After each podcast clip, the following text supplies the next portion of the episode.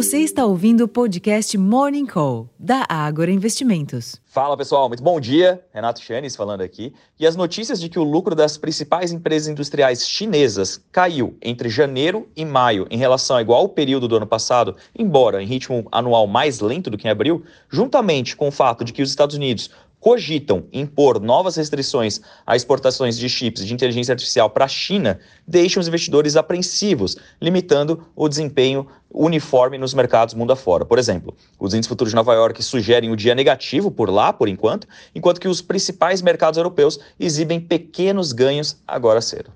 Para além das bolsas, os contratos futuros do petróleo se mostram instáveis também, refletindo as dúvidas relacionadas à demanda global e uma queda nos estoques norte-americanos da commodity. Enquanto que os preços futuros do minério de ferro tiveram novos ganhos, dessa vez de 2,47% na madrugada em Dalian, lá na China.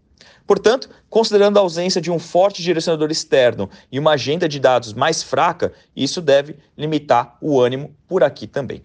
Nesse ambiente, o foco dos investidores deve recair sobre o ambiente político, especialmente depois que o ministro das Relações Institucionais, Alexandre Padilha, se reuniu com o ministro da Fazenda, Fernando Haddad, e o líder do governo na Câmara, José Guimarães, do PT do Ceará, para discutir a agenda econômica no Congresso na próxima semana, que inclui, por exemplo, o arcabouço fiscal e a reforma tributária, que serão votados na Câmara, e as sabatinas com os indicados para as diretorias do Banco Central, o, Gabriel Galípolo, que assumiria a cadeira de política monetária, e, e o Ailton Aquino, de fiscalização. Essas discussões seriam feitas lá no Senado.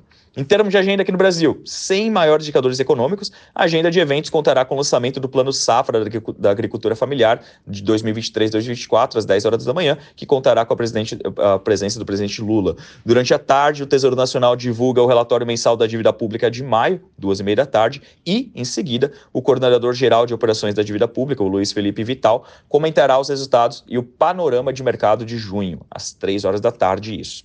Nos Estados Unidos, saem dados semanais de estoques de petróleo às 11h30 da manhã e o Fed divulga o resultado dos testes de estresse dos bancos às 5h30 da tarde. Um dado bastante interessante aqui para nós acompanharmos, principalmente para aqueles que gostam do setor bancário.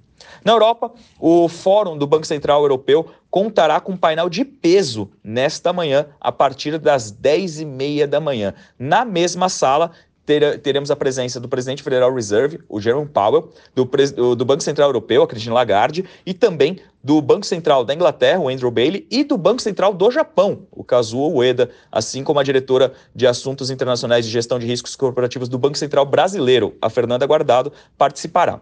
Mais cedo, entre os eventos, eh, entre os indicadores, o índice GFK apontou que a confiança do consumidor na Alemanha deve piorar pela primeira vez em nove meses no mês de julho, refletindo um clima mais incerto para os gastos das famílias, já que as perspectivas econômicas do país continuam sombrias após a recessão no período de inverno.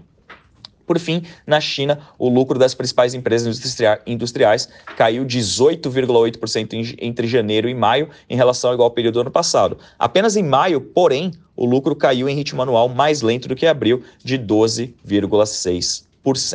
Pessoal, acredito que para começarmos o dia bem informado, esse seja um bom resumo dos principais acontecimentos. Eu faço aqui o convite, acesse nosso relatório completo da abertura de mercado, já disponível no Agro Insights. Eu vou ficando por aqui, desejando a todos um excelente dia, uma ótima sessão e até a próxima. Tchau, tchau.